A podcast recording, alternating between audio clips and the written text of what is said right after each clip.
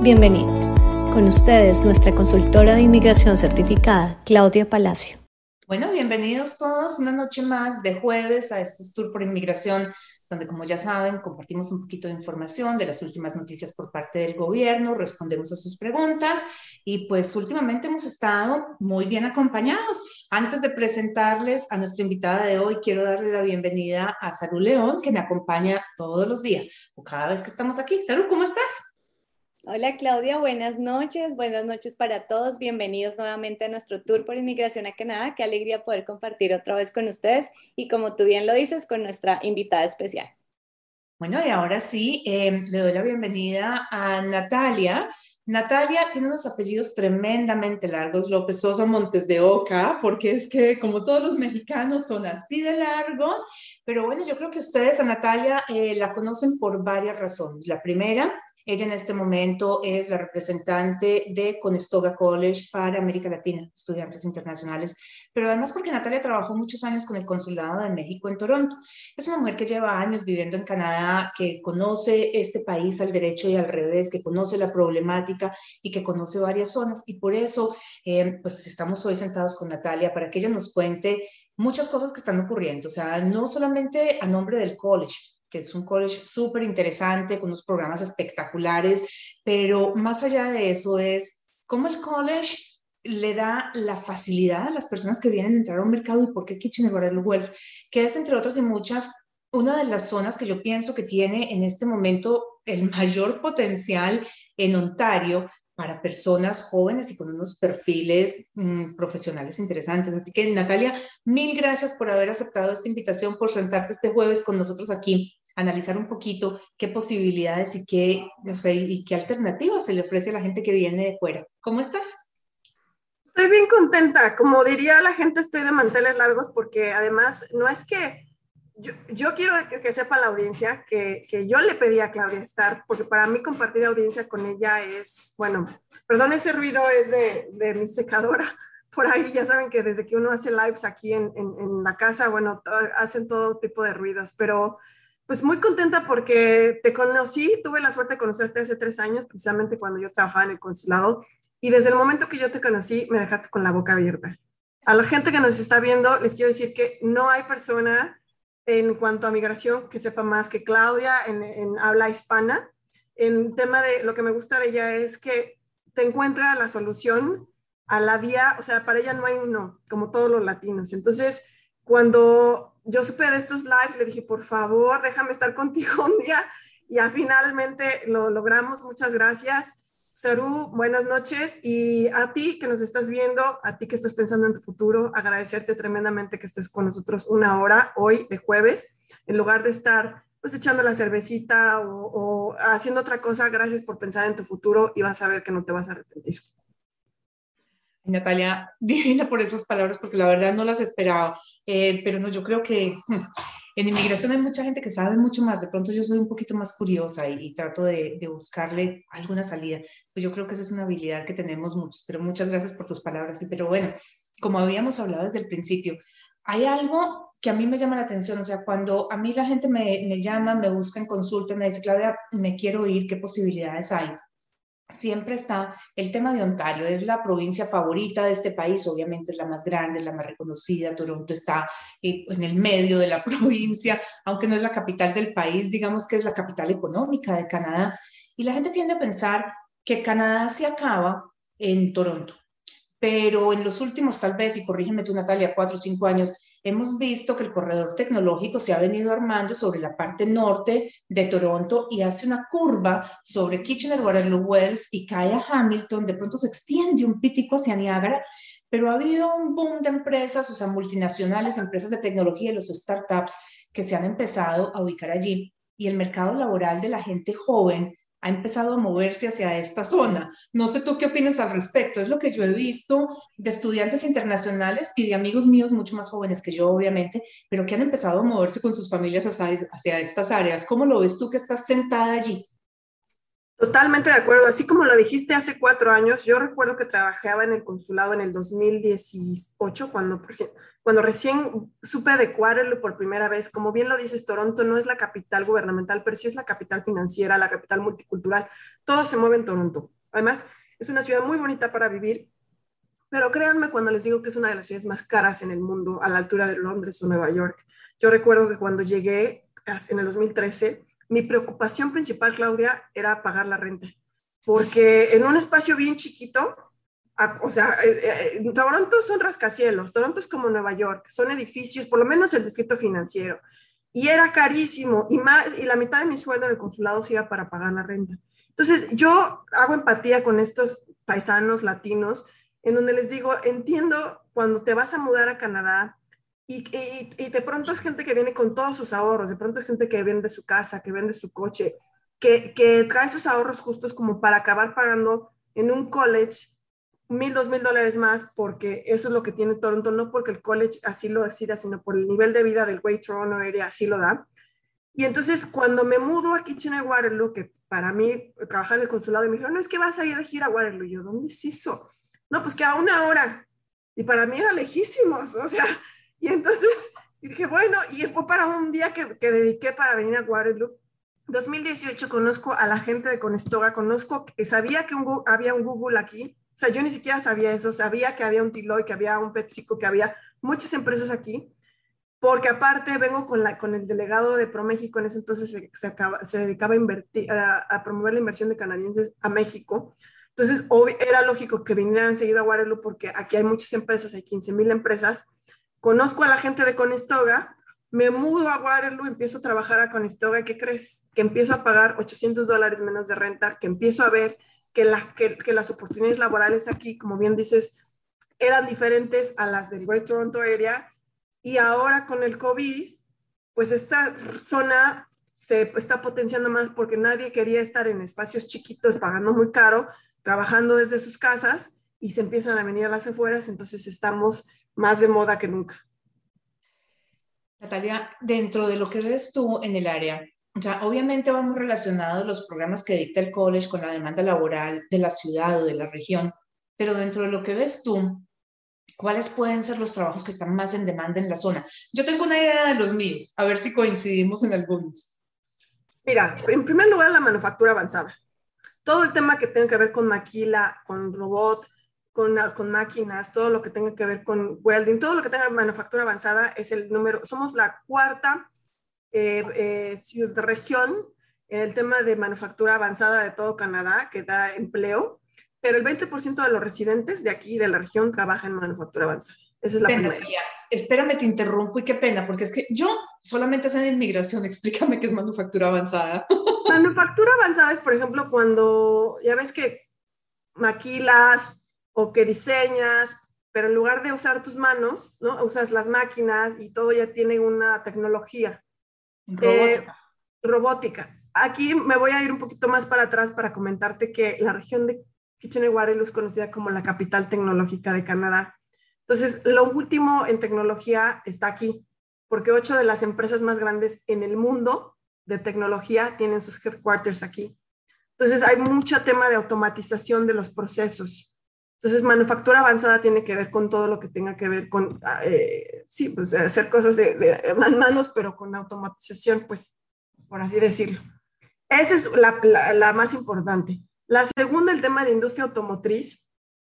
Eh, o sea, no puedo decir que es la segunda, porque te puedo decir lo que yo veo, puede ser que, que tecnología sea la segunda, pero lo que yo veo mucho es Toyota, Martín Rea, todas esas empresas que se dedican a fabricar vehículos de autopartes, tanto de, vehículos de motor como vehículos eléctricos están aquí. obviamente tecnología, eh, todo lo que tenga que ver con mobile solutions, web programming, este, virtualization and iCloud, eh, robotics, Big Data, todas estas carreras como del futuro, como de la web, de la nube, de eso que yo no entiendo nada, está en moda muchísimo. Hay mucho empleo, demasiado y les pagan muy bien, o sea, muy bien. Este, el tema de, eh, producción de alimentos, aquí estamos en la zona de los grandes lagos, Eh, estamos eh, en una zona donde hay muy buen clima, entonces hay 1.400 granjas productores de alimentos, de las cuales son 130 de alimentos regionales. Entonces, de pronto programas como Food Process Quality, eh, incluso cheese making, baking and pastry, son programas que también tienen una gran salida laboral. Como hay muchas empresas, hay 15.000 empresas, obviamente todo lo que tenga que ver con project management, este, con business, Business Analytics, eh, Business Administration, Business International también tiene mucha salida laboral. Es decir, no solo hay una industria, no, no es como en que los pronto los que nos estén viendo que son mexicanos, no es como Querétaro, que es el clúster automotriz, o Chihuahua, o como el Estado de México, que se dedica a la, flor a la producción de la flor y el cultivo. Aquí las industrias son tecnología de la información, logística y transporte, porque como estamos ubicados en, cerca de la 401, todo lo que se exporta e importa de Estados Unidos para acá y viceversa, pasa por aquí, manufactura avanzada, industria automotriz, industria aeroespacial, este, procesamiento de alimentos, eh, negocios y servicios financieros. Creo que ya te dije las, las, principales, son las que tienen de veras eh, mucha necesidad de gente que trabaja en estas empresas. 15 mil empresas, mira lo que te estoy diciendo. Para este año se ofrecieron 22 mil vacantes laborales. Auxilio. Bueno, eso es Obviamente, eh, Ontario es la provincia más grande de este país, la más fuerte económicamente también hablando, pero sí tiene esa ventaja, que además queda todo muy cerca. Y digamos, eh, para poner todo esto en contexto, Natalia les decía ahora, de Toronto hay una hora a Waterloo. Em, Waterloo es Natalia habla solamente de uno. Yo siempre digo Kitchener, Waterloo, Guelph, Cambridge, porque son cuatro ciudades que están separadas por dos autopistas que las cruzan en, en una T o más bien en una cruz, y tenemos Kitchener, Waterloo, eh, Guelph, que está como aquí, y Cambridge, que está bajito. Entre las cuatro suman un millón de habitantes, pero resulta que de la última calle de Guelph, que es, digamos, la de, más al east, que yo nunca sé, es el este, más al este, o sea, la más cercana a Toronto, de la última calle de Guelph a la primera de Toronto, que es eh, Milton, hay 23 minutos es que es muy cerquita y la gente se mueve en, un sistema de transporte que se llama el GO, que puede ser bus o tren. Eh, hay mucha gente que vive en Guelph y trabaja en, eh, en Toronto y como les digo, o sea, entre Guelph y Waterloo hay una autopista, porque tú pasas de una calle a la otra y ya cambiaste de ciudad. Mm, y el mercado laboral es interesante, porque está ese millón de personas, pero además a 25 minutos tenemos Hamilton, que Hamilton solo es un medio millón de habitantes, y Hamilton queda 7 minutos cruzando un puente de Burlington, que es la última calle de Toronto. O sea, conclusión es casi que vivir en las afueras de Toronto, pues, o sea, no, no es que esté viviendo uno en la cola del mundo tampoco con unos salarios muy buenos, pero con unas rentas mucho más bajas. Tú decías ahora, Natalia, que cuando te cambiaste de Toronto a, Waterloo, bajaste tu renta, o sea, solo tu renta por cambiarte de ciudad, 800 dólares. Pero cuando tú comparas los salarios que veías en Toronto a los que ves en Kitchener-Waterloo, ¿Cuál puede ser la diferencia? ¿Un 10, un 20, un 30% cuando estamos hablando de un asistente administrativo, por ejemplo, cuando estamos hablando, no sé, de un cocinero, para hablar de los, de los entry level jobs, que son los primeros que conseguimos todos cuando llegamos, y después uno a nivel mediano y después, digamos, uno eh, ya a un nivel profesional. ¿Cuál puede ser, cómo ves tú la diferencia, tú que estás relacionándote todos los días con la gente que llega? O sea, ¿cómo lo ves en términos salariales? Bueno, como bien dices, eh, son ciudades que están juntas con pegadas, lo digo yo. Este, Guelph está a 40 minutos de Toronto, así del corazón de Toronto a Guelph son 40 minutos este, en coche. De ahí sigue Cambridge, después sigue, eh, bueno, de las conocidas, luego de, cruzando la autopista está Kitchener y cruzando la Highway 708 está Waterloo y después está Stratford e Ingersoll y más abajo Bradford, a la altura de Cambridge, como bien dices Hamilton. Entonces, lo que yo observo, que lo que lo platicábamos hace rato, es que eh, mucha gente que llegaba al consulado de México a decir, bueno, ya Canadá me dio el permiso, la residencia permanente, este, pues ahora ayúdame a conseguir trabajo, ¿no? Y entonces yo decía, no, pues si no somos la sección amarilla aquí, este, pero yo veía muchísima gente que tenía doctorado, que tenía maestría y que acababa trabajando apalando nieve, recogiendo la basura en el Roger Center, de jardinero, que son trabajos muy dignos aquí. Dicho sea de paso, es diferente como en Latinoamérica, en donde sí hay cierta como prejuicio. Aquí son, son eh, esos oficios o esos trabajos te dan de vivir muy bien. Pero cuando vengo acá, pues sí me encuentro que, que las personas encuentran trabajo como administradores, como gerentes, como programadores, como en diseño, como diseñadores. Y los salarios, bueno, tú sabes que yo se me hace un poco arriesgado hablar del tema de ya específico de salario. Lo único que te puedo decir es que una persona, un estudiante de Conestoga, que es lo que yo convivo diario, en Conestoga tiene un salario de 14 dólares 50 este, la hora. Eh, y un estudiante está trabajando 20 horas a la semana.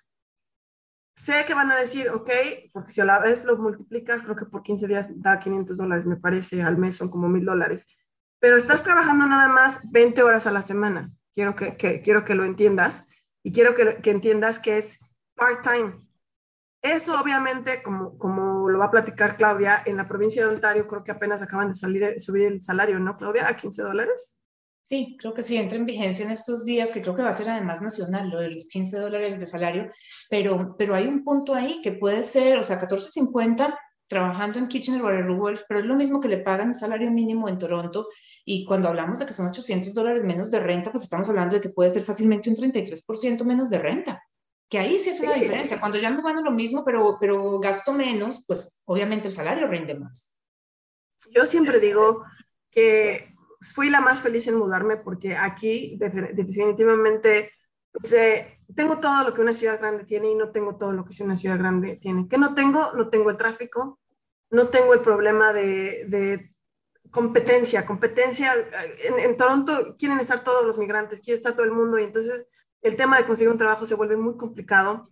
Y acá pues hay más canadienses, hay más casas, hay más espacio, hay más tranquilidad, o sea, no, es, no es como una gran urbe, es muy tranquilo y repito, cuando quiera irme a, a, a, Toronto estoy a una hora y como bien dices, paga menos la gente de renta, es un ambiente como más tranquilo, más familiar, más estudiantil. Entonces, eh, yo siento que el dinero me rinde mucho más aquí y siento que además em, me permite más conectarme con la comunidad canadiense como tal. Muchos de ellos acaban, repito, trabajando en Toyota, en, eh, en industrias como, híjole, no quiero decir marcas porque me van a mandar a volar, pero, pero sí. No, no te preocupes que aquí nadie te manda a volar.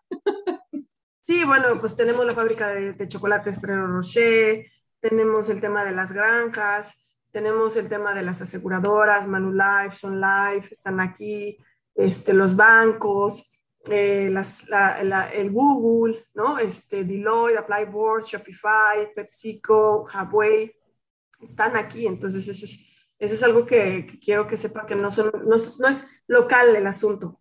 Es, es, es mucho más eh, diverso de lo que ustedes se, se, piensan. Natalia, el tema de los niños, porque tú tocaste el tema de familia. Mm, niños, ¿qué ocurre? Porque una de las problemáticas que había en Toronto eh, era que los colegios empezaron a poner letreros en la calle cerca a sus instalaciones que decían, em, antes de comprar apartamento en esta área, por favor asegúrese de que hay un cupo para sus niños en el colegio. Y lo ponían también las constructoras. Decían, el hecho de que usted compre apartamento no significa que tenga un cupo garantizado para sus hijos. Y había familias que tenían que empezar a buscar, o sea, aquí, para los que no saben, el colegio de los niños, desde elemental hasta high school, depende de la zona donde viven. Mm, y lo que ocurre es que pues tú tienes tres colegios, tienes el, público normal, el público católico y el público francés. Eh, y tú escoges a cuál de todos metes a tus hijos, pero les correspondes por zona, o sea, el más cercano al sitio de residencia. Y lo que estaba ocurriendo en Toronto era que había que empezar a buscar el distrito aledaño, más bien el colegio siguiente por zona, porque no había cupo. O sea, pasaba en el sitio donde yo vivía, que era corazón de Toronto, no era downtown, pero era uptown Toronto, la 400, la 401 y Young. Allí teníamos un letrero gigantesco de las constructoras y de los colegios que decían no hay cupo en los colegios. ¿Qué pasa en Kitchener-Waterloo Welf? ¿Tenemos esta problemática o no la tenemos todavía? O sea, el espacio para los niños que están creciendo es, digamos, más amigable o ya empezamos a ver esta congestión? Le diste al clavo con la palabra, todavía no. Todavía no. Sin embargo, sí te quiero decir que a raíz de lo que pasó con el COVID y de que mucha, pero demasiada gente de Toronto se fue a las afueras, o, sea, no solo de este lado, sino a Oshawa, a Ajax, este, a estas ciudades, sí hay una demanda más de, de, de, de vivienda, de educación yo tengo muchas amigas que tienen sus hijos y dicen, no, pues yo, me mudé ahí, inscribí a mi hijo a la escuela y yo hasta ahorita no ha habido un problema, lejos de que me digan, bueno, es que tú vienes a estudiar como estudiante, repito, yo hablo como con lo que me dicen mis estudiantes, es, con tu, como estudiante tu hijo puede tener derecho a la educación gratuita a partir de los cuatro años. No ha habido ninguna persona que me haya dicho no encuentro escuela para mi hijo, ayúdame a, mudarme porque no encuentro escuela para mi hijo. Eso es lo que yo te puedo decir hasta el día de hoy. Todos han corrido con la suerte. Lo que sí estoy empezando a escuchar, y eso sí no lo voy a negar, es no encuentro dónde vivir. Eso sí, ya está está siendo un problema. Eh, luego mucho pasa que los estudiantes internacionales, pues como somos nuevos aquí, como todo migrante que llega y eres nadie para Canadá todavía, porque pues tiene razón también Canadá, ¿cómo me vas a respaldar que vas a pagar la renta? Te están pidiendo muchos meses por anticipado de renta. Entonces eso sí se está convirtiendo en un problema que el gobierno tiene que empezar a ver de que pues está aceptando muchos migrantes, pero hay que yo creo que empezar a, a proveer eh, casa, ¿no? esa parte empieza a complicarse, pero yo creo que la crisis, la crisis de casas en este país se dio, fue por COVID y creo que es justamente eso, la palabra es casa, no vivienda como tal, sino casa, buscar un espacio más grande, que eso fue entre otras y muchas lo que me sacó a mí de Toronto. Pero bueno, veo que tenemos ciertas preguntas en el chat, Salud, que le pueden dar un poquito de, digamos, que empezar a mover esta conversación, porque hay gente ya con inquietudes, ahí las veo, así que te dejo a ti para que tú las manejes, Salud. Claro que sí, vamos a comenzar entonces con las preguntas y el tema está súper interesante y sé que para todos es importantísima la información que estamos brindando esta noche. Muchas gracias Natalia por acompañarnos.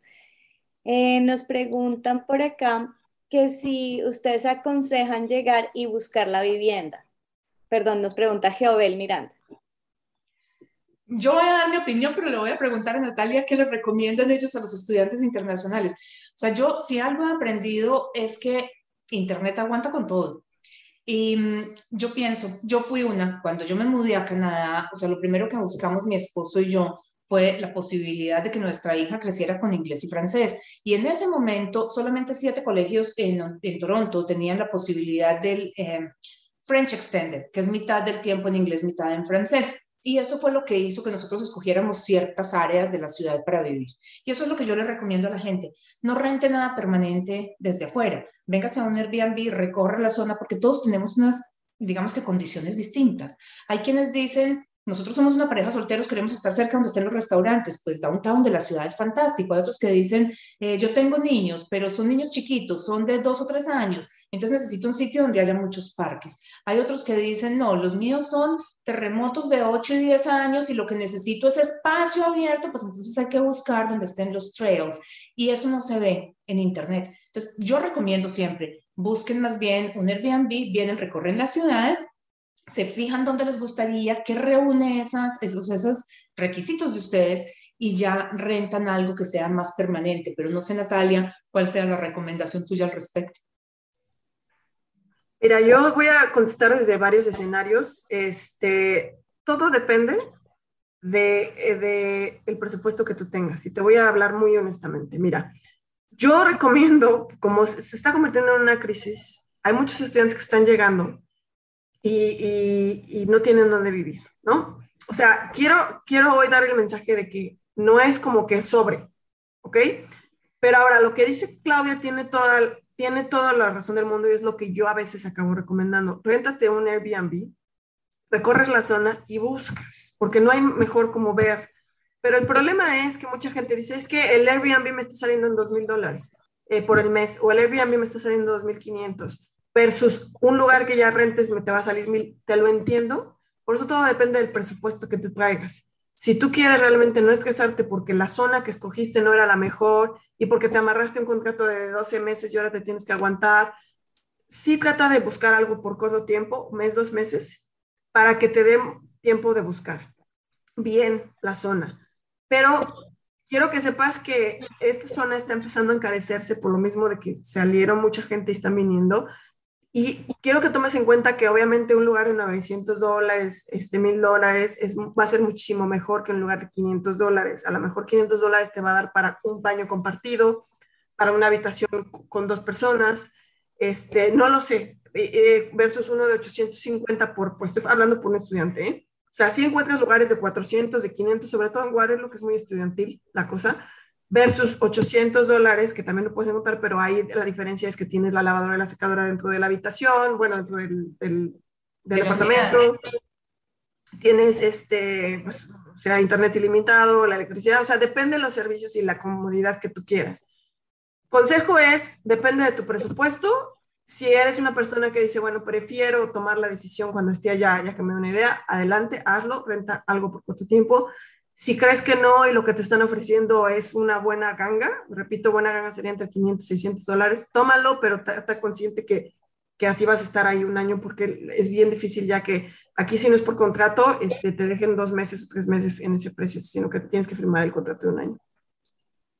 Perfecto. Voy a continuar con Juan Carlos Mejía. Él nos dice, buenas noches, para la residencia, un trabajo calificado a tiempo completo de un año, ¿cuenta el tiempo trabajado si el estudiante en vacaciones consigue trabajo calificado a tiempo completo? Lo que pasa es que el tiempo que uno trabaja mientras estudia no cuenta así sea en vacaciones. El trabajo, o sea, la experiencia laboral en Canadá empieza a contar a partir del último día de clase, el día siguiente. Entonces, si tú trabajaste en medio tiempo mientras estudiaste, así fuera de vicepresidente de Coca-Cola, no importa en qué. Si trabajaste mientras estudiaste, ese tiempo no cuenta. Lo único que está contando allí son esos contactos laborales que tú estés haciendo y son súper importantes hacerlos además, sobre todo cuando hay personas muy jóvenes. Esta es una discusión que tengo yo siempre cuando en consulta me reúno con una persona que está recién graduada de high school, por ejemplo, del bachillerato, así lo llamamos en Colombia, de la prepa en México, eh, porque en Latinoamérica nosotros tendemos a que los muchachos no, no trabajen hasta el día que se gradúan de la universidad, pero resulta que en Canadá los chicos empiezan a, a trabajar desde que tienen 15 años, de tal manera que cuando se gradúan de la universidad tienen 7 años de experiencia laboral. Y hagamos un paréntesis aquí, no se trata de que tengan siete años de experiencia gerencial, no, ni más faltaba. Puede que estén en trabajos normales de supervivencia de entrada, trabajando en una tienda, de pronto en un café, no importa, pero ya han adquirido contactos, experiencia, han aprendido a manejar el mundo laboral. Entonces, si tenemos un chico latinoamericano recién graduado de high school que viene a estudiar aquí, que viene a estudiar un programa idealmente de tres años y se queda estudiando solamente, para el momento en el que se gradúe, conseguir trabajo calificado va a ser muy difícil muy, muy complicado porque no tiene nada en su hoja de vida que lo pueda respaldar. Por eso es importante que estén trabajando desde que estudian aunque arranquen por trabajos de supervivencia, pero que empiecen a subir en el escalafón. Pero como les digo, para eso es para lo único que sirve el trabajo que se hace mientras uno estudia, para uno ir ganando experiencia laboral y haciendo contactos, porque a nivel de puntos no cuenta para inmigración. Se tiene en cuenta, y es que aquí se confunde la cosa, para el programa de Federal Skilled Workers, pero no para el Canadian Experience Class y tampoco para el Express Entry. ¿Qué significa esto?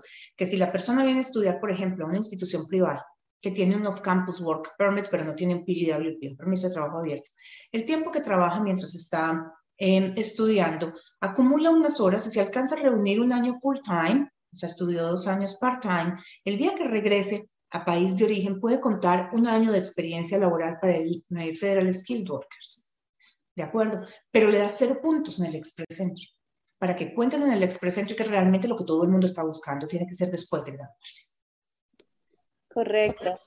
Oye, perdón, voy aquí, voy aquí a interrumpir yo. Es que esta es una pregunta que me hacen mucho mis estudiantes, es ¿en qué momento aplicar al permiso de estudios, o, eh, al permiso de trabajo después de que me, después de que me graduó, al momento de graduarme? ¿Cómo es ese proceso? ¿Cuántos días pasan y a partir de cuándo empieza a contar el año? A partir de cuándo, me encanta porque es que es súper confuso, Natalia. Mira, el estudiante internacional Vamos a hablar primero de uno solo y otro que viene acompañado. El estudiante internacional puede empezar a trabajar full time al día siguiente de su último día de clases. Pongamos que termina un viernes. Empieza a trabajar full time y ese día le empieza a contar su experiencia laboral calificada en Canadá, si es un trabajo calificado, pero le empieza a, encontrar, a contar su experiencia laboral en Canadá. Ese completion letter o el, eh, ¿cómo se llama también? Graduation letter lo dan las universidades y los colegios normalmente dos o tres semanas después, que es cuando ya tienen todas las notas que han entregado los profesores. Esa es una carta que dice usted cumple con todos los requisitos para graduarse. Ese día, el estudiante internacional tiene dos opciones. Manda la aplicación del PGWP, del permiso de trabajo posgraduado, y sigue trabajando full time, o suspende trabajo hasta el día que mande la aplicación de PGWP. De todas maneras, tienen 180 días para aplicar al PGWP, pero no pueden seguir trabajando si fue que no mandaron la aplicación. Hasta hace, ¿qué te digo yo? Por ahí unos dos o tres años, lo que ocurría era que nosotros, y yo por eso digo que el sistema aprende de lo que nosotros les enseñamos, lo que hacíamos era que para poder ganar un poquito de tiempo, eh, en esa época teníamos solamente 90 días para aplicar el PGWP. Le decíamos al estudiante internacional, apliquen el día 88 para podernos ganar esos dos meses y tener el tiempo suficiente para aplicar después a un bridging, para completar el año de trabajo, qué sé yo, hasta que el sistema aprendió. No, ah, ah, ah, ustedes dejan de trabajar o mandan la aplicación. Entonces tenemos 180 días para mandarla, pero tenemos que suspender trabajo el día que recibimos el completion letter si es que ya estamos trabajando o mandarle ese día. Ahora, ese es el estudiante soltero. Pero cuando tenemos un estudiante que tiene un dependiente con un permiso de trabajo abierto, tenemos una complicación y es el hecho de que para extender el permiso de trabajo de la pareja, el estudiante internacional tiene que demostrar que ya está trabajando en un trabajo calificado y tiene que tener tres recibos de pago. La ley y las guías no dicen por ninguna parte si tienen que ser tres recibos de tres meses o de tres quincenas o de tres semanas, dice tres recibos de pago.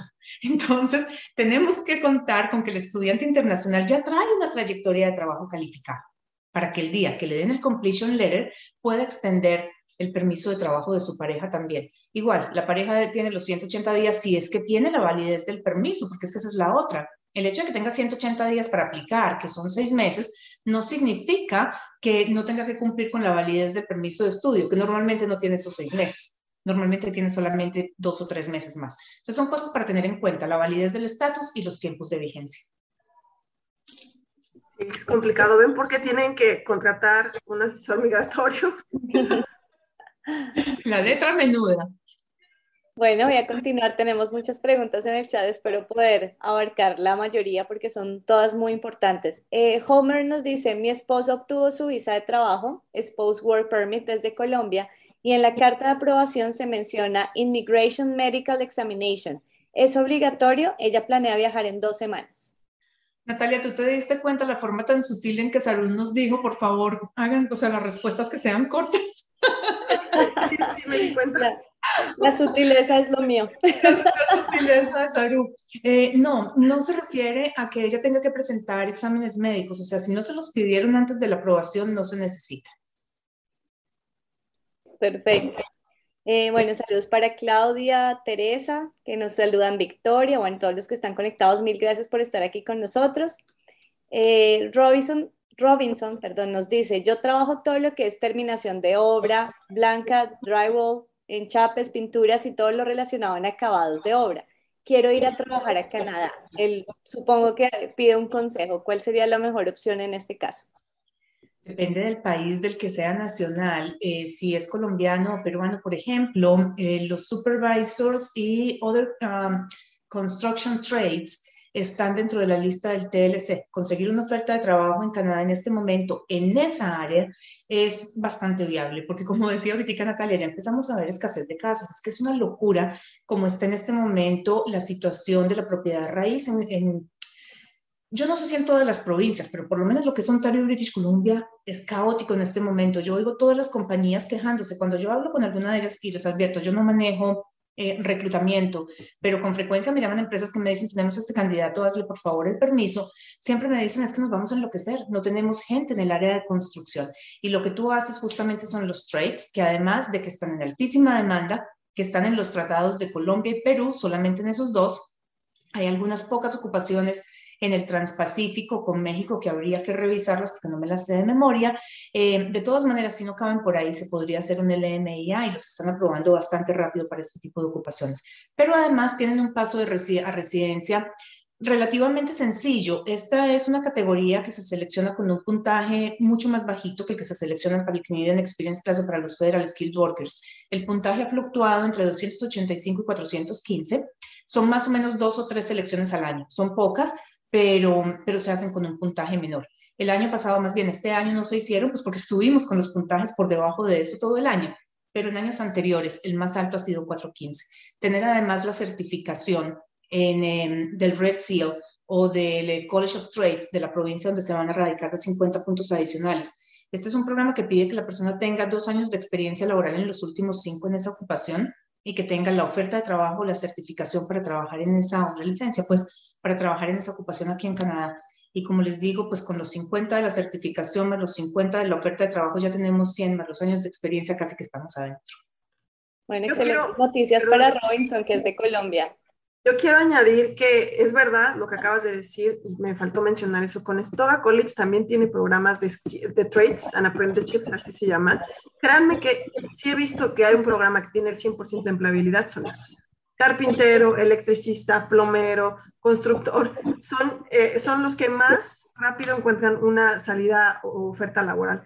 Pero quiero aprovechar para preguntarte, porque esta es otra cosa que me dicen, lo de los NOCs o sea, ¿cuál no se aplica para, mi, para migrar, cuál no? Y luego a mí yo me hacen bolas porque ya no sé ni cuál sí ni cuál no. Pues Natalia, ahora sí que vas a quedar peor porque te cuento que el NOC, o sea, a mí me tardó como, me llevó como 10 años a entenderlo y el día que lo entendí me avisaron que el año entrante cambia. Así que vamos a pasar de tener los famosos 5 eh, que son el 0, A, B, eh, C y D, vamos a, entrar a tener los tiers, que son también cinco, pero pues van a funcionar distinto y tienen un, dígito más. En este momento son cuatro, van a quedarle cinco. Pero bueno, eh, la cuestión es que ya los tiene catalogados el Ministerio de Trabajo, pero todavía no los ha implementado en migración. ¿Cuáles son los NOCs? Hasta el día de hoy, hasta seguramente febrero o marzo del año entrante, los calificados son los cero A o Los ceros son todos los gerenciales, los que son doble cero son eh, presidentes y vicepresidentes de compañías, obviamente esos entran.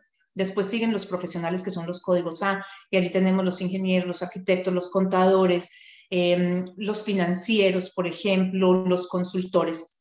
Em, después vienen los Bs, que son, si los son, o sea, por definición se llaman ocupaciones especializadas. Lo que pasa es que, como decías tú ahorita, en América Latina tenemos unos prejuicios bastante particulares y nosotros consideramos que el plomero, el carpintero, el drywaller y el pintor no tienen ni idea de nada y yo me quedo sorprendida ahora que terminé de construir mi casa, eh, o sea, la cantidad de información de estudios y de años de experiencia laboral que tienen que tener los trades. Eh, un electricista, por ejemplo, tiene que tener, si yo no estoy muy mal, 9.000 horas de experiencia laboral para poderse llamar electricista y poder trabajar solo. 9.000 horas son 5 años de trabajo supervisado por alguien más, aparte de que pasan por un college de dos años o hacen el proceso de apprenticeship, o sea, es una locura total. Em, estos códigos lo que pasa es que se confunden porque tenemos, por ejemplo, el em, construction laborer, que es el que ayuda en de todo un poquito, ese no es calificado. Los calificados son realmente, después de que tienen esas licencias, el plomero que puede ejercer solo, el carpintero, el soldador, el em, electricista, esos son los que tienen unos salarios espectaculares aquí además, pero que tienen años de experiencia laboral y son los que están contemplados dentro de los tratados de libre comercio también. ¿Esos son los B? ¿Ya los C y D ya son otros? Los C y los D son los ayudantes normalmente, no son calificados dentro de los C, eh, los C y D. Los C son semicalificados y los D son no calificados. Los D son los laborers, son las personas que vienen a recoger cosechas, son las personas de limpieza. Mm, en los C, ¿a quién tenemos? Yo creo que en los C están eh, los meseros, por ejemplo, los bartenders, eh, pero son todos trabajadores no calificados, los asistentes de enfermería, los personal support workers, los eh, caregivers, por ejemplo, son códigos CES. Correcto. Bueno, continúo con Claudia Teresa. Ella nos dice, ¿la oportunidad es solo para jóvenes o personas de 45 años tienen opción también con sus hijos? Todo el mundo tiene una opción. Lo que pasa es que muchas veces no es ni siquiera la opción, o sea, la que yo les doy no les gusta.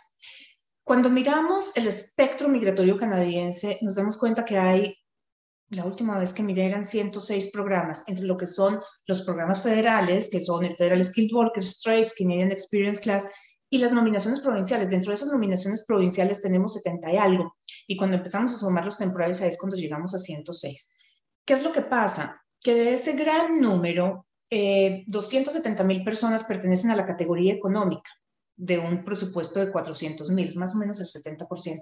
7 por 4, 28, ahí están 280 que tenemos que sacar casi todas a través del Express Entry. De esas 280 mil, el 70% se sacan del Express Entry y el otro 30% son las que aplican por el otro portal, que eran las que mandábamos antes en papel, pero ahora escaneamos y montamos a una plataforma del gobierno. Mm, cuando tenemos 45 años, los puntos por edad ya los hemos perdido. Puntos por edad en el Express Entry son 110. Entonces tenemos que entrar a compensar. ¿Cuál es la belleza de todo esto? Que una nominación provincial me da 600. Y cuando el gobierno selecciona, dice todos los que tengan más de Entonces, si nos vamos sin categoría definida, por ejemplo, el año pasado decían todos los que tengan más de 470. Si tú tienes una nominación provincial con 600 ya estás adentro, entonces no importa ni siquiera la edad. Eh, cuando seleccionan nominación provincial específicamente y a ti te pide la nominación provincial, si es un trabajo calificado, por ejemplo, en la gran mayoría no te piden nivel de inglés, pero si es uno no calificado te pide un nivel 4, pero además te pide que tengas la equivalencia por lo menos a un high school. La última selección de nominación provincial fue 670 y algo creo que fue. Entonces, si contamos que la sola nominación te da 600 puntos, que tener un high school te da 25, que tener el nivel de inglés en 4 te debe dar... ¿cuánto será? Tal vez otros 20 puntos más o algo por el estilo. Ya con eso llegas. Entonces, la edad no es una limitante. La limitante es poderse adaptar a los programas que existen, porque el problema que veo yo en la consulta es que me dicen, es que yo me quiero ir para Canadá, pero me quiero ir para Toronto.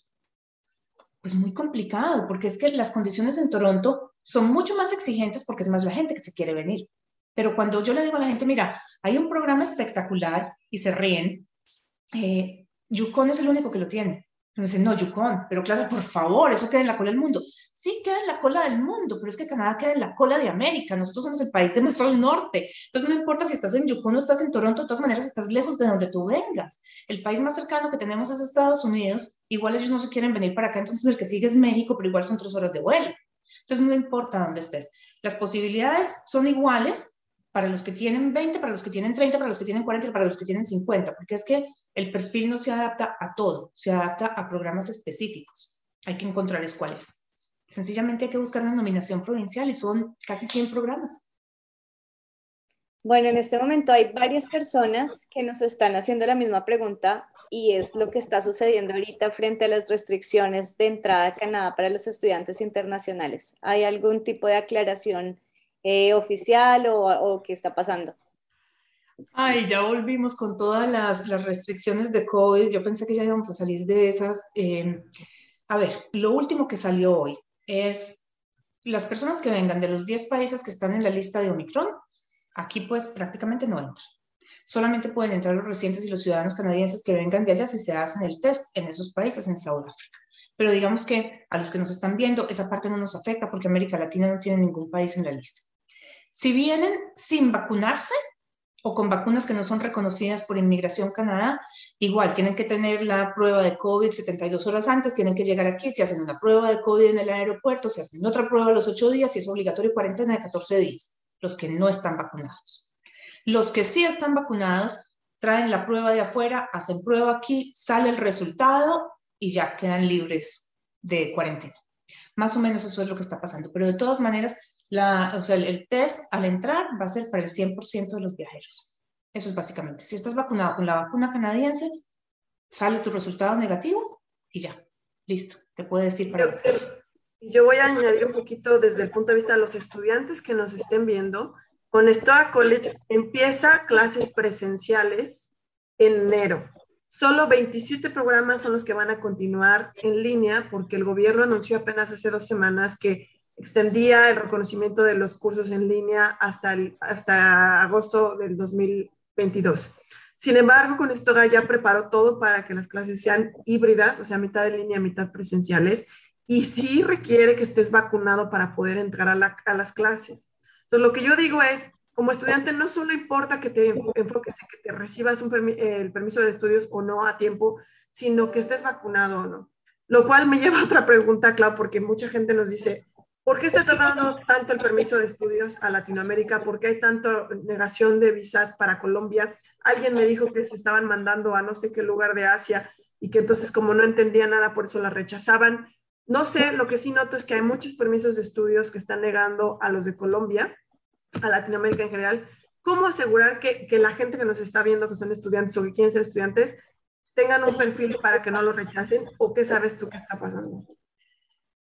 A ver, lo que yo te voy a comentar, Natalia, son conjeturas, ¿vale? Mm, yo diría que aquí la situación es de números y números en términos de demanda y números en términos de capacidad de procesamiento.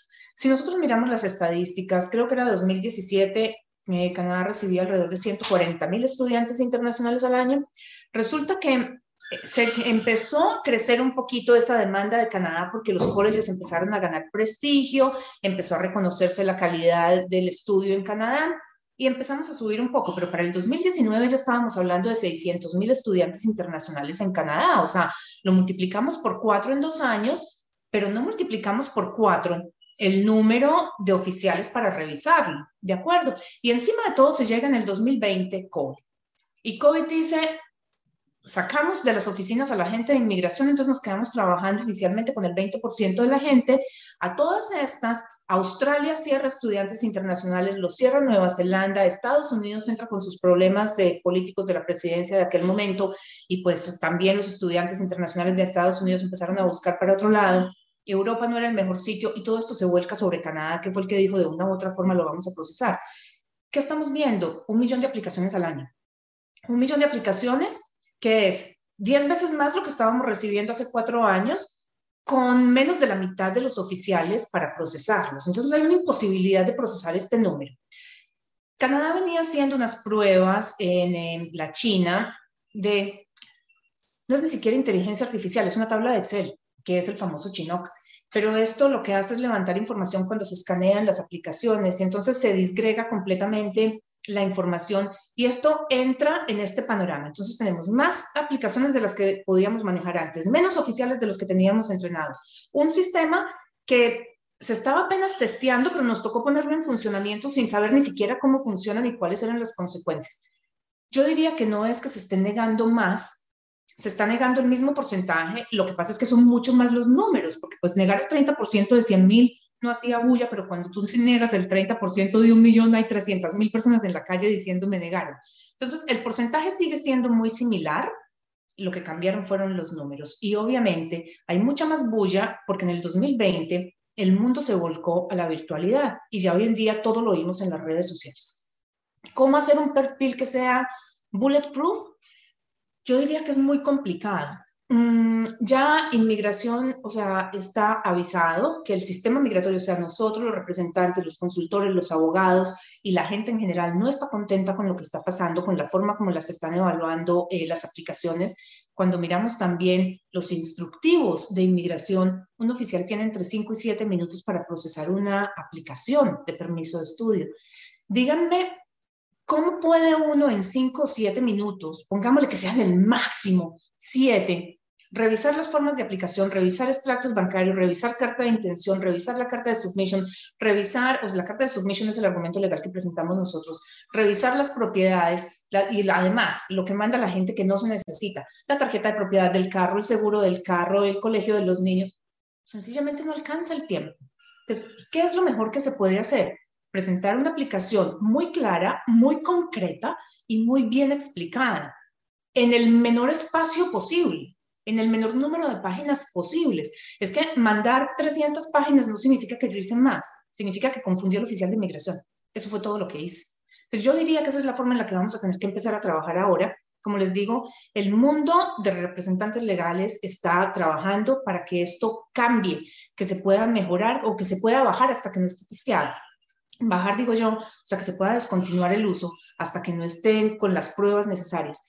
Pero yo recuerdo, y yo creo que eh, los que le hicieron seguimiento al COVID al principio, recuerdan, tal vez fue primero o segunda semana de COVID, cuando nuestro primer ministro se paró y dijo, señores, fue el primer ministro, o fue tal vez la ministra freelance, yo no me acuerdo cuál de los dos fue, que se paró y dijo, señores, aquí tenemos dos opciones. O empezamos a hacer algo y lo corregimos sobre la marcha, o esperamos que las cosas estén perfectas y nos quedamos sentados esperando a ver qué pasa. Y pues no era una opción. Entonces estamos trabajando, tratando de corregir lo que más o menos se pudo hacer. No disculpo al gobierno, yo siempre lo he dicho en estos lives, no lo disculpo porque pienso que tiene pues responsabilidad en todo lo que estaba pasando, pero también pienso que es mejor lo que tenemos en este momento a lo que pasó en Australia, por ejemplo, que Australia se cerró completamente porque no desarrollaron ningún, ningún sistema para poder continuar adelante. Después, bulletproof, imposible, lo mejor que se pueda, y tenemos que entrar a pensar también, que después de que haya una negativa, yo tengo derecho a una reaplicación. Una reaplicación es volver a hacer todo el proceso de una vez o a una apelación y vamos a tener que aprender a apelar. La única forma en el que el sistema reflexiona es cuando se lleva a la Corte Federal y la Corte Federal, que es un grado jerárquico por encima de los oficiales de inmigración, le dice, usted se equivocó. Entonces, tiene que revisar esto, pero apelar cuesta, cuesta dinero y cuesta tiempo, pero hasta que no aprendamos a protestar, las cosas no cambian. Oye, excelente, excelente lo que me acabas de decir. Es una buena noticia a todos los estudiantes porque entran en crisis, yo los entiendo y dicen, es que ya llevo seis semanas, once semanas, no me dicen nada, no sé cuánto tiempo más va a pasar, difiero, no difiero, compro el vuelo, no compro, este, ¿qué hago? Entonces, pobres, los entiendo, pero ahora con esta explicación, pues entendemos un poco lo que está pasando.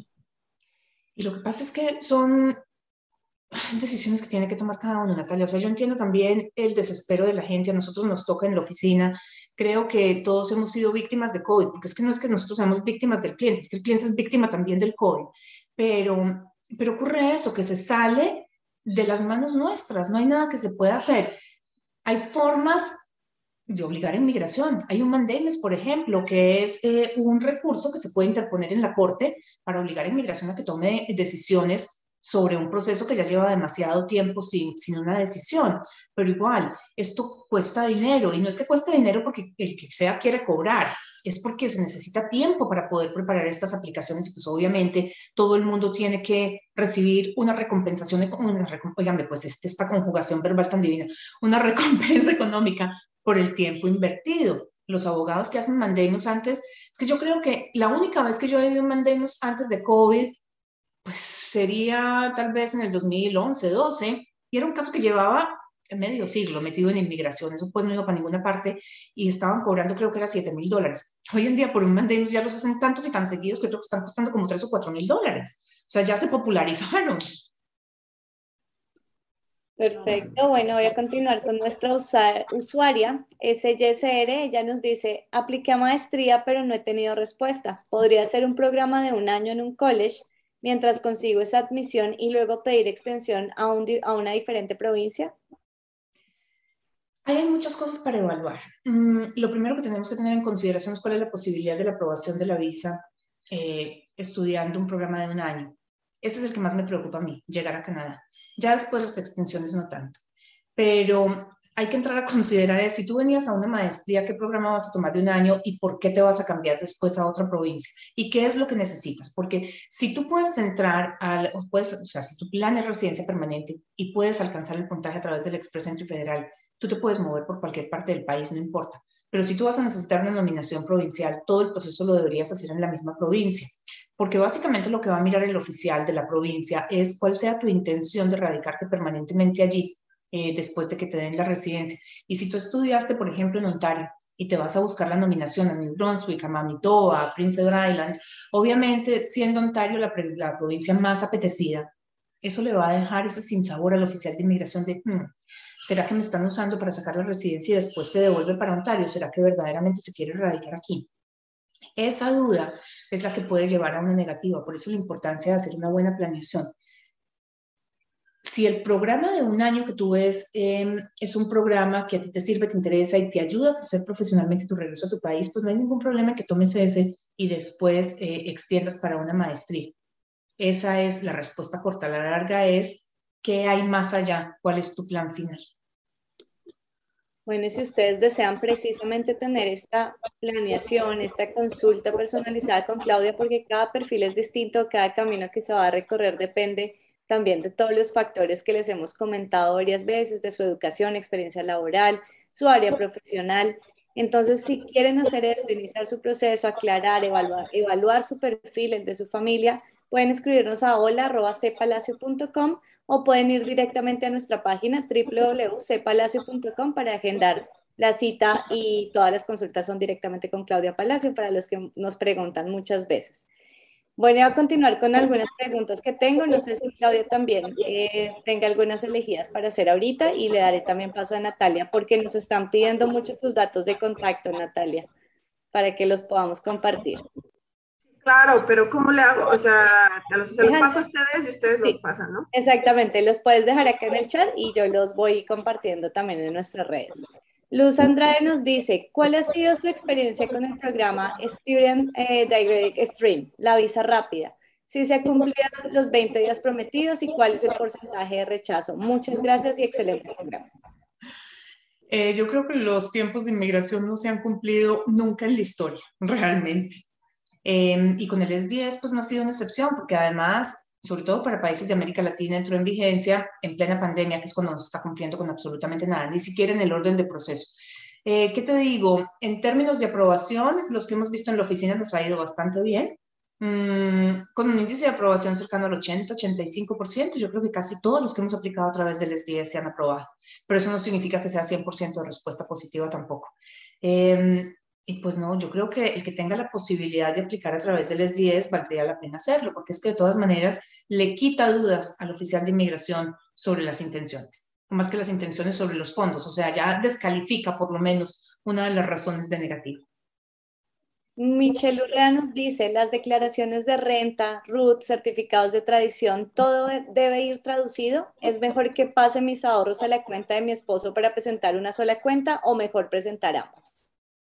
Absolutamente todo lo que uno mande tiene que estar traducido. Ahora, ¿cómo espera inmigración que se traduzcan escrituras eh, de propiedades como las de México, por ejemplo, que tienen 80 páginas y que quepan en 4 megabytes? Eso es, pues para mí es, es un misterio realmente. Lo que hemos decidido nosotros en la oficina es eh, pedir a los clientes que traduzcan los, o sea, los apartes que son relevantes, pero hay que mandarlos absolutamente todos. Todo lo que se mande tiene que ser traducido porque lo que decía ahora Natalia es cierto. Ya hoy en día las aplicaciones no se revisan en la embajada que corresponde. Simplemente se pueden ir a cualquier otro país del mundo, independientemente del idioma que hablen en otro país, eh, y el oficial que decida allí tiene que tener la capacidad de entender lo que recibió. Perfecto. María Fernanda nos dice, Claudia, buenas noches, gracias por toda la información que nos brindas. Me llegó mi permiso de estudio, pero mi nombre en el documento quedó sin la última letra. ¿Habrá problema? Ay, esa última letra, si fuera la tarjeta de residencia te diría que no, porque la tarjeta de residencia tiene, digamos, un, espacio máximo para letras y con frecuencia ve uno eso para el permiso de trabajo o para el permiso de estudio, más bien para que tenga el SIN number, eh, puede haber un problema porque no coincide con tus documentos. Valdría la pena hacerle el cambio. El problema es que para ese amendment hay que mandar el documento original a Orawa, que es la oficina que procesa, y el último que pedimos nosotros creo que lo pedimos en junio, julio, y todavía no hemos recibido respuesta, porque estas son aplicaciones en papel, y lo que más tiempo se está demorando en este momento en inmigración es lo que se mande en papel. Yo, te quiero preguntar, perdón, quiero interrumpir aquí un poquito. En el proceso del permiso de estudios es, como es, el estudiante mete los papeles, le llega la aprobación, esa carta, este, después le piden el pasaporte, ¿cuánto tarda y en qué momento tiene que hacer los biométricos? ¿Cómo es un poquito, Mira, se manda la aplicación eh, online y la carta de biométricos es no es automática, pero digamos que es casi que automática. Es, es, el primer filtro y tú la recibes al día siguiente o a los dos días después de haber mandado la aplicación. No se necesita revisión de aplicación para mandar biométricos. Básicamente depende de que el sistema pueda hacer un cruce de información y encuentre que no hay unos biométricos previos. O sea que esa carta no significa que se haya iniciado nada, simplemente es obligatorio. Entonces, eh, mando aplicación, recibo biométricos y empieza proceso. El día que a mí me aprueban, si son mexicanos o chilenos, por ejemplo, que no necesitan visa, aprueban y yo recibo de una vez el, el, Letter of Introduction o el Point of Entry Letter, el POE, em, y ya con eso puedo montarme en el avión y venir, no hay ningún problema.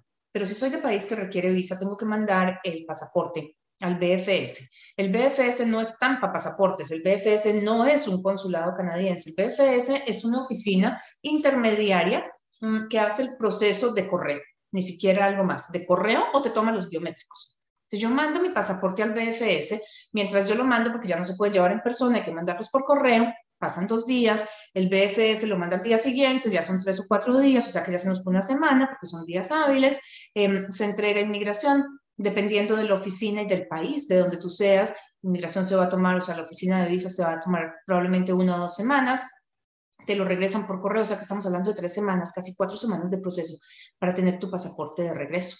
Entonces, también, depende también de cuándo tengas que empezar eh, tus programas. Nosotros en la oficina le decimos a los clientes que apliquen con cuatro meses de anticipación. Hay gente que dice, yo quiero aplicar ya para septiembre. Inmigración nos ha pedido en repetidas ocasiones que no se manden aplicaciones con más de seis meses de anticipación al inicio del programa. Pero también sabemos que hay eh, instituciones como por ejemplo eh, Winnipeg, que en junio te dice, si tú no tienes ya tu permiso aprobado, yo no te guardo el cupo de septiembre. Y para tener el permiso aprobado en junio, tú tuviste que aplicar en febrero, o sea que estamos fuera de los seis meses que nos pide inmigración también. O sea, es, un poquito empezar a conocer la dinámica de cada institución y la dinámica de inmigración, ya ni siquiera por país de procesamiento, sino la dinámica del momento. hoy, hoy, hoy, si tú me preguntas, nosotros lo que mandamos en septiembre y octubre, ya tenemos respuesta de la gran mayoría pero tenemos todavía casos pendientes de febrero. O sea, ¿quién lo entiende? Tenemos respuesta de lo que se mandó hace dos meses, pero no sabemos nada de lo que se mandó hace días. Es un desastre total eh, y de ahí la frustración de los clientes. Pero pues mientras con más anticipación posible, siempre y cuando esté dentro del marco de los seis meses. Qué difícil. Bueno, voy a robarme dos minutos para comentarles unas cositas antes de darle paso también a Claudia y a Natalia. Lo primero es que evidentemente en este espacio que dedicamos para ustedes por completo no vamos a alcanzar a responder todas las preguntas, pero por eso mismo estamos aquí cada jueves a las 8 de la noche, perdón, a las 7, ya se me corrió el horario a mí también, a las 7 de la noche para responder a las preguntas. Si no se respondieron en este, pueden volver a participar con nosotros el próximo jueves. Eh, y esa es la siguiente noticia que tengo. El próximo jueves va a ser nuestro último live del año. Entonces vamos a tener una sorpresita también para ustedes y todo nuestro agradecimiento por el gran apoyo que hemos recibido. Entonces los esperamos para que nos, eh, nos participen con sus preguntas, para que también se den cuenta de lo que vamos a tener para cerrar este ciclo y este año 2021. Lo otro que les quería comentar es que eh, como consejo personal, con todo esto que está sucediendo con el COVID, con estos tiempos de procesamiento, con todo lo que nos ha explicado Claudia, no dejemos todo para el próximo año que ya está encima. Empecemos ya, empecemos a planear. Si tenemos nuestros propósitos para el 2022, empecemos a labrar ese camino desde ya porque viendo que los tiempos están tan largos, pues qué mejor manera que empezar a adelantar las cosas de una vez. Y lo otro es que agradecerles inmensamente por su apoyo en redes sociales. Por favor, si están ahí en el canal de YouTube, síganse suscribiendo, síganle dándole me gusta a nuestra página de Facebook, que para nosotros ver todo ese apoyo incondicional de la audiencia es fundamental para poder seguirles brindando estos espacios. Y bueno, toda la información que tenemos, naveguen por nuestros canales que de verdad van a encontrar muchas herramientas que los van a ayudar y aclarar dudas. Cada tour por inmigración aclara dudas diferentes. Entonces, mil gracias. Yo le doy paso también a Claudia y a Natalia para que nos brinden esa información. Natalia, adelante tú, porque eh, ya creo que estamos un poquito pasados del tiempo, así que me toca a mí despedirme, pero te doy paso a ti primero. Bueno, solamente agradecerles por su tiempo, a ti, Claudia, por, por tu conocimiento, por todo lo que compartes. Por favor, a los estudiantes de Conestoda que nos están viendo, que no alcanzaron a, responder sus preguntas, háganlas en el siguiente live. Les mando un abrazo, les deseo lo mejor para el 2022, que es salud. Y de verdad, sea Conestoga, sea otro college, sea otra universidad, créanme lo que vivir Canadá vale la pena, se los dice alguien que ama su país mucho, ama su familia. No tengo familia aquí, pero, pero lo que me mantiene aquí es que el sistema funciona, que se vive muy bien y yo creo que, que, es un país de muchas oportunidades. Entonces, gracias nuevamente. Usen los servicios de un consultor migratorio, especialmente de Claudia, si es que así pueden, y cuídense mucho. Natalia, un millón de gracias por, por, acompañarnos, pero antes de despedirme de ti, yo siempre dejo algunas preguntas para responder al final. Hay alguien que nos dice que el código 1431, que es un Accounts Receivable, ¿cuál sería la mejor provincia para inmigrar? El, a ver, hay una, una, página del gobierno canadiense que es el eh, jobbank.gc.ca o pueden buscarlo también como Working. Y si ustedes ponen allí el eh, código o el nombre de la ocupación, pueden entrar a navegar todo el labor market information de esa ocupación alrededor del país. Sería imposible para mí decirte exactamente en cuál el accounts receivable, porque no es una que, reciba con mucha frecuencia la pregunta. Eh, es además un cargo no calificado, lo que significa que tendrías que buscar, si tu plan es residencia, una provincia donde haya un programa de nominación provincial o una categoría que sea para códigos COD en ese orden de ideas estaríamos hablando muy probablemente de las provincias del Atlántico, pero tienes que tener en cuenta que hay un límite de edad. Algunas el límite de edad es 51, para Newfoundland es 59 y necesitas la oferta de trabajo de todas maneras. El eh, programa piloto del Atlántico se termina ahorita en diciembre 31 recibiremos instrucciones del nuevo programa el año entrante, pero en este momento quedaríamos dependiendo de los programas de nominación provincial de cada una de las provincias. Así que valdría la pena que empezaras a revisar por allí, por las provincias del Atlántico. Eh, hay otra persona que nos pregunta que qué es el S10, es el Student Direct Stream, es básicamente mm, la posibilidad de aplicar de manera acelerada a un permiso de estudio. Em, el tiempo de proceso en teoría deberían ser 20 días, no están siendo 20 días, está siendo más o menos un mes y medio o dos, pero tenemos que tener en cuenta el tiempo de proceso de pasaporte, así que mi recomendación para los que van a aplicar a través del S10, que en el caso de Latinoamérica son los ciudadanos de Colombia y de Perú, que ambos requieren visa, que apliquen por lo menos con tres meses de anticipación al inicio del programa para que tengan tiempo suficiente. Y ya con esto no me queda más que invitarlos a que nos acompañen el domingo en las 18 y dentro de ocho días aquí nuevamente eh, en este tour por inmigración que como les dijo Salud será el último del año. Pero sobre todo Natalia, darte a ti las gracias porque de verdad que es, un gusto tenerte aquí. Espero que se repita eh, porque me encanta esta parte de compartir información. La información de la que somos nosotros mismos testigos, la que hemos vivido, sufrido, padecido y además gozado y que podemos transmitir con conocimiento de causa. Te agradezco de verdad un montón que nos hayas acompañado y te deseo, como dices tú, un 2022 lleno de salud, porque creo que si algo hemos aprendido durante este año es que ya no hay nada que supere eso, poder estar en casa bien con la familia, con salud. Así que nos vemos el domingo, nos vemos dentro de ocho días también. Un abrazo grande para todos y feliz noche.